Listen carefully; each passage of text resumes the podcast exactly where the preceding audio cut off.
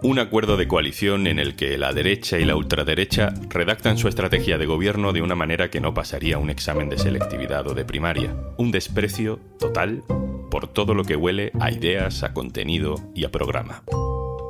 Soy Juan Luis Sánchez. Hoy en un tema al día, Muera la inteligencia, el documento de estrategia PP Vox.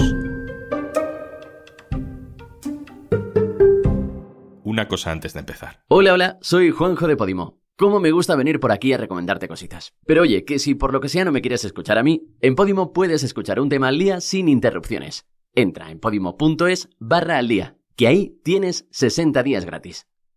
Voy a leer el comunicado oficial de Vox del martes 13 de junio de 2023. PP y Vox han llegado a un acuerdo que garantice un gobierno de coalición por el cambio en la comunidad valenciana presidido por Carlos Mazón. El acuerdo de gobierno se basa en estos cinco ejes estratégicos. 1. Libertad, para que todos podamos elegir. 2. Desarrollo económico, para reducir el gasto innecesario e impulsar la economía. 3. Sanidad y servicios sociales, para reforzar la sanidad pública y los servicios sociales. 4. Señas de identidad, para defender y recuperar nuestras señas de identidad. Y 5 apoyo a las familias para fomentar la natalidad, seguridad y promoción de las familias.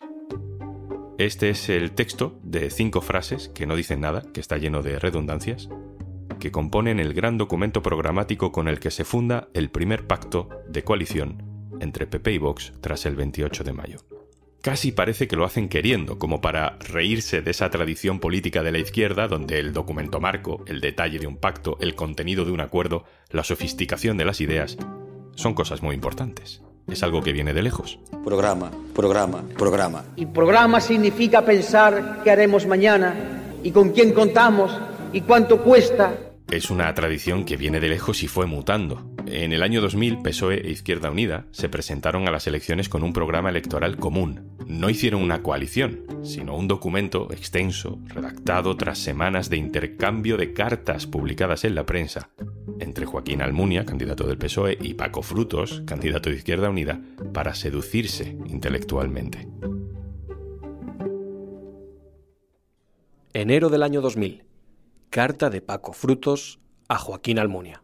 Estimado compañero, en primer lugar, y pese a que tú manifiestas que las propuestas que figuran en tu carta tienen un carácter irrenunciable, nosotros estamos seguros de que la disposición común debe ser la de discutir y negociar, entendiendo que las dificultades y diferencias pueden ser abordadas de modo que no supongan un obstáculo insalvable para los objetivos que nos proponemos.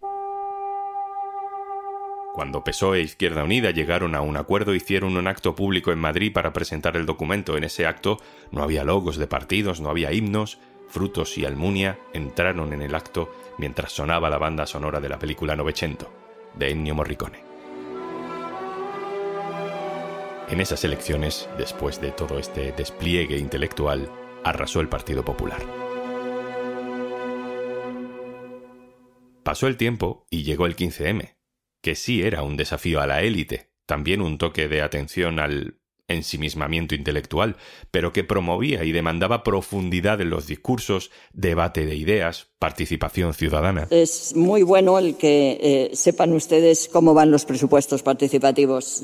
Y veo cómo cada día se autorizan, se ejecutan, mejor dicho, se ejecutan, se acaban, se finalizan nuevos proyectos que pertenecen a presupuestos participativos y después de unos años de muchísima intensidad de debate político, llega en 2019 el primer gobierno de coalición desde la Segunda República. El programa que presentamos hoy combina la experiencia del Partido Socialista con la frescura de Unidas Podemos.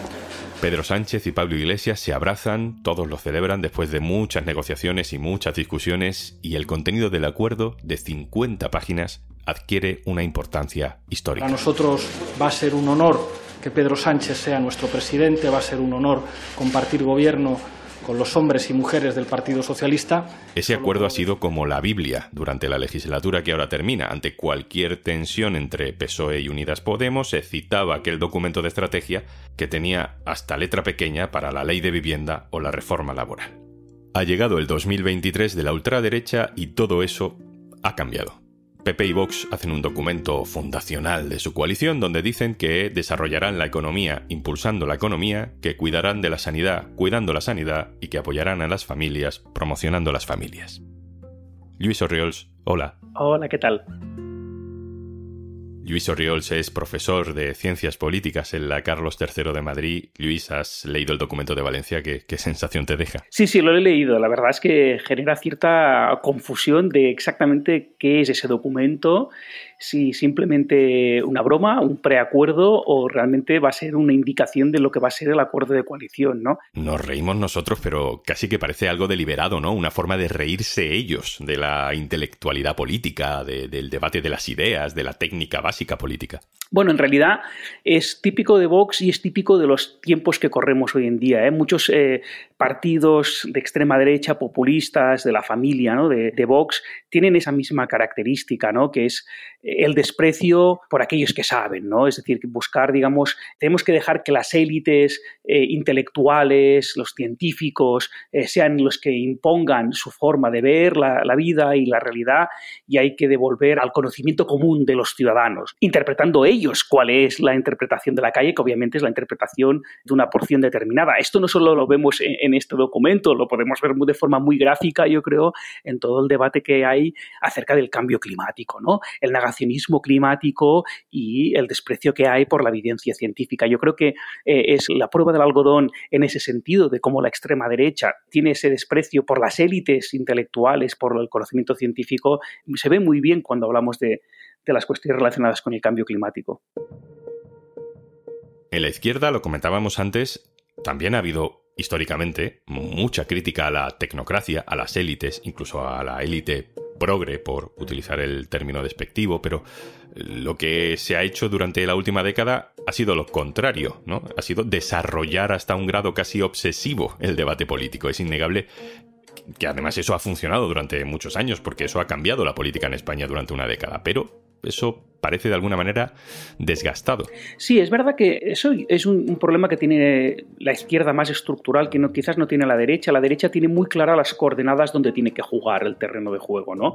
Son directas, claras, eh, podrían ser cuestiones de bajada de impuestos, cuestiones emocionales de identidad nacional, que son sencillas de entender, que luego se pueden sofisticar luego en cuál es la propuesta fiscal concreta, ¿no? Pero que son muy claras, ¿no? La izquierda, sin embargo, yo creo que sí, está más desorientada en cuáles deberían ser los ejes, o al menos tiene como principios cruzados que están a favor de una cosa que colisiona con los intereses en otra cuestión y muy ofuscados muchas veces en tener debates intelectuales eh, sobre estas cuestiones que muchas veces alienan a la ciudadanía. ¿no?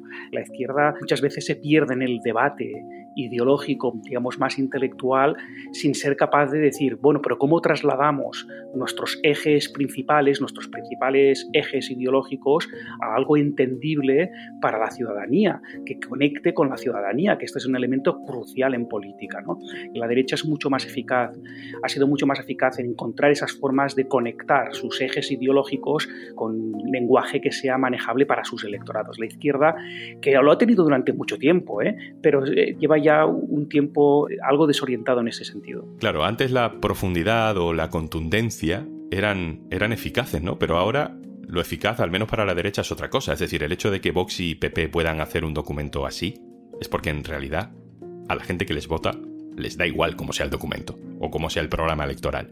Y ellos lo saben. Claro, es que hace una década la impugnación que se hacía a la democracia representativa estaba muy entroncada a ese déficit democrático, de la sensación de que no existía el principio de autogobierno, que los ciudadanos no eran respetados por los políticos en sus demandas y sus creencias, y se canalizaba a través de una demanda de mayor participación ciudadana, mayor democracia. ¿no? Pero no es la única forma de trasladarlo, es decir, ese déficit democrático se puede trasladar a través de demandas de este tipo, ¿no? pues, eh, más participación, más referéndums, partidos más abiertos, etcétera, etcétera. Pero también se puede conectar con otros elementos más de desafección contra las élites, anti-eurocepticismo, contra percepciones contrarias a, las élites intelectuales, a los políticos en general y generar más descrédito de la política y, argumentos antipolítica que no estén entroncados a la participación. Y eso es lo que vemos en muchos discursos ahora en España y también en muchos sitios de nuestro alrededor. La enfermedad es la misma, es una crisis de autogobierno de estas democracias. Lo que pasa es que los síntomas que están saliendo son distintos de hace 10 años. Antes, hace 10 años, estaban más entroncados, vamos a hacer una democracia más fuerte, más participativa, y ahora está entroncada más en argumentos de antipolítica relacionados con eso, con descrédito de algunas instituciones, de algunas élites políticas y en muchos países de la Unión Europea.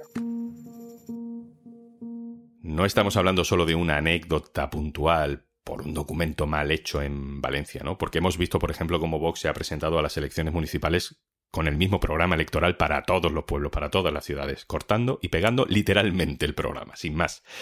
Eh, Luis se ha convertido el rechazo a la izquierda en el principal argumento político de la derecha. Es decir, que lo importante ya no es hacer cosas, sino evitar que la izquierda las haga.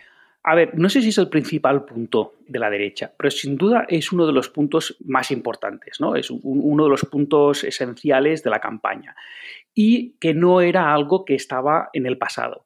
Si bien antes el miedo, el rechazo al adversario estaba muy instalado en la izquierda, es decir, la izquierda movilizaba mucho cuando eh, había la sensación de que la derecha estaba a punto de ganar elecciones o iba a volver a, a gobernar España, eso movilizaba mucho. Ahora ocurre también en la derecha. Antes no ocurría tanto, no había ese rechazo tan visceral en el espacio de la derecha, ahora nos hemos igualado, ahora nos odiamos por igual los que somos de derechas con los que somos de izquierdas. ¿no? Por lo tanto, en las campañas que estamos viendo ahora mismo, eh, ese rechazo al adversario como factor movilizador está en las dos partes. En el caso del espacio de la derecha es obvio, ¿no? Hemos visto que, sobre todo que es el rechazo no tanto al Partido Socialista, sino a lo que representa el Partido Socialista cuando está aliado con eh, sus socios parlamentarios, que ahí encarnan algunas de las ideas que pueden generar muchísimo rechazo a muchos votantes conservadores, ¿no? tanto sea por ampliación de derechos sociales como por la cuestión de la identidad nacional ¿no? y el, el conflicto centro-periferia tan clásico en nuestro país. Luis, si un alumno tuyo de ciencias políticas al que le pides como ejercicio que te haga un documento básico de ejes estratégicos para una coalición de derechas, te presenta lo que ha presentado Vox y PP en Valencia, ¿qué nota le pones? No solo le pongo un suspenso, sino que además me preocuparía mucho del desastre de lo que se avecina, ¿no? Porque un acuerdo así eh, no solo denota incompetencia por los que lo escriben, sino que si no se arma bien un acuerdo de gobierno, los líos internos eh, pueden ser mayúsculos durante toda la legislatura. Luis Orriols, profesor, muchas gracias. Un placer. Y antes de marcharnos. Porque escuchas durante un viaje con muchos túneles, en un avión de muchas horas o en un tren con poca cobertura. En Podimo puedes guardar tus episodios favoritos y escucharlos sin conexión en cualquier momento. Tienes 60 días gratis en podimo.es barra al día.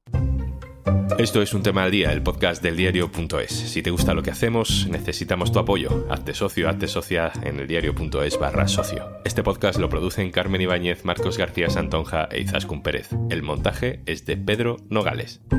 Yo soy Juan Luis Sánchez. Mañana, otro tema.